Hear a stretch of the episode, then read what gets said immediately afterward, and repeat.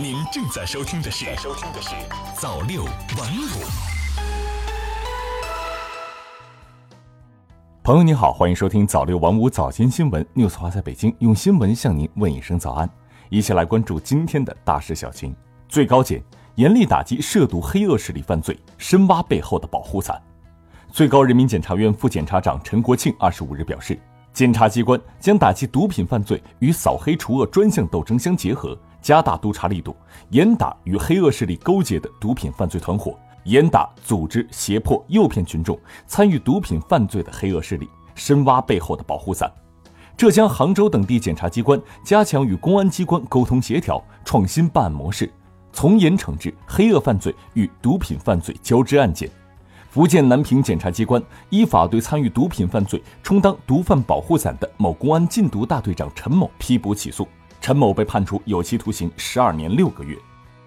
三百六十四个地市上线电子社保卡，看看你的城市开通了吗？记者从人社部获悉，电子社保卡已经在三十一个省份及新疆生产建设兵团的三百六十四个地市正式上线，覆盖百分之九十四点八的地区，开通了一百三十七个 APP 申领渠道。截至二零一九年六月二十三日，全国已经签发了两千零一十二点四万张电子社保卡。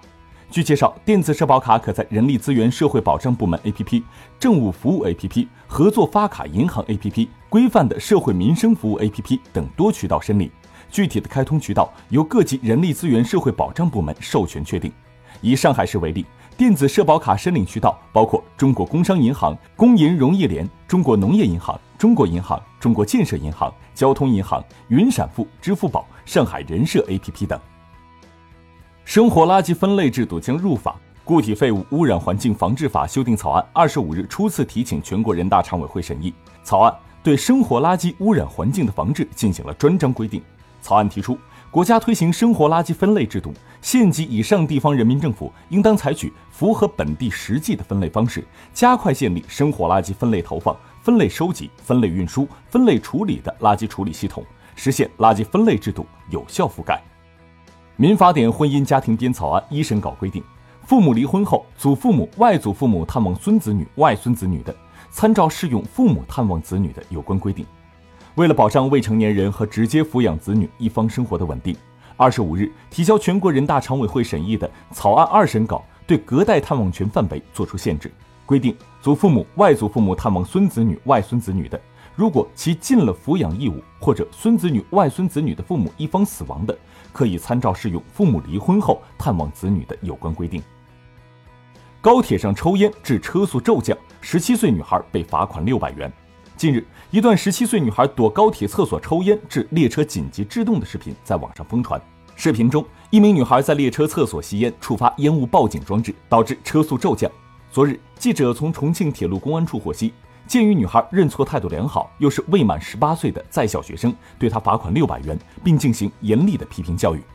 重庆铁路警方介绍，车上的任何部位都是禁止吸烟的，吸烟将会导致列车运行受到影响。而根据《铁路安全管理条例》规定，旅客在动车组列车上吸烟，将被处以五百元以上两千元以下的罚款。另外，在动车组列车或其他列车的禁烟区域内吸烟，被公安机关处罚或被铁路相关部门现场取证认定。第一次将纳入惩戒名单，限制乘坐火车，期限一百八十天；第二次将终身限乘。再来关注财经方面，财政部等两部门发文要求深入实施优质粮食工程。据财政部微信公众号消息，财政部、国家粮食和物资储备局近日印发关于深入实施优质粮食工程的意见，意见明确了目标任务，各地要按照粮食产后服务体系，力争实现。产粮大县全覆盖，粮食质量安全检验监测体系监测面扩大到百分之六十左右，全国产粮大县的粮食优质品率提高百分之三十左右的总体要求，进一步完善三年实施方案，将目标任务分解到示范县市、示范企业和相关项目，有条件的地方可立足实际，适当提高目标。移动五 G 测试套餐曝光，每月两百 G 流量，一千分钟通话。二十五日，在中国移动五 G 加发布会媒体沟通会上，中国移动五 G 测试统一套餐曝光。套餐包含两百 G 流量每个月和一千分钟语音每个月、一百条短信每个月，目前供中国移动五 G 友好客户测试使用。饿了么推出代扔垃圾服务，一单十二元没有分类，小哥悉数扔进环卫车。最近，饿了么推出一项新业务——代扔垃圾，一单十二元，跑腿范围不超过三公里。记者下了一单，并提出帮忙分类的请求，然而跑腿小哥面露难色，对于怎么分类一问三不知。最后，小哥和记者商量取消了订单。随后，记者又下了一单，并提出同样的请求。这次，小哥在现场进行了分类，但他离开后将垃圾直接扔进了环卫工的垃圾车。这些小哥都表示，平台没有进行过专业培训。饿了么回应称，该项业务需要用户先将垃圾分类好，由小哥扔到指定垃圾桶。最后再来关注国际方面的消息：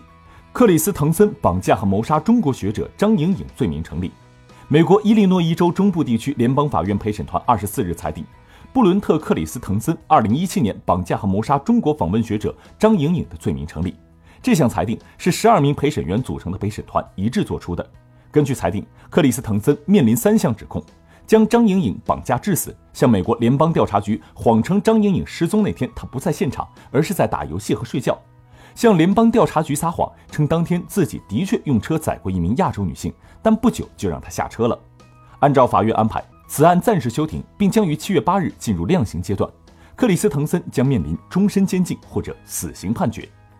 津巴布韦宣布禁止外币在境内流通。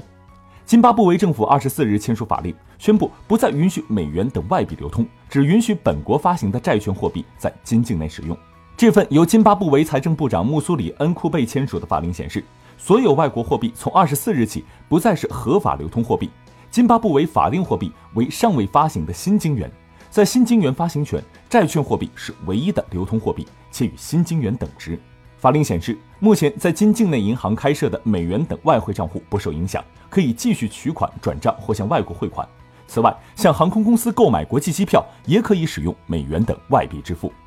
墨西哥将从美国接受非法移民新增两成收容。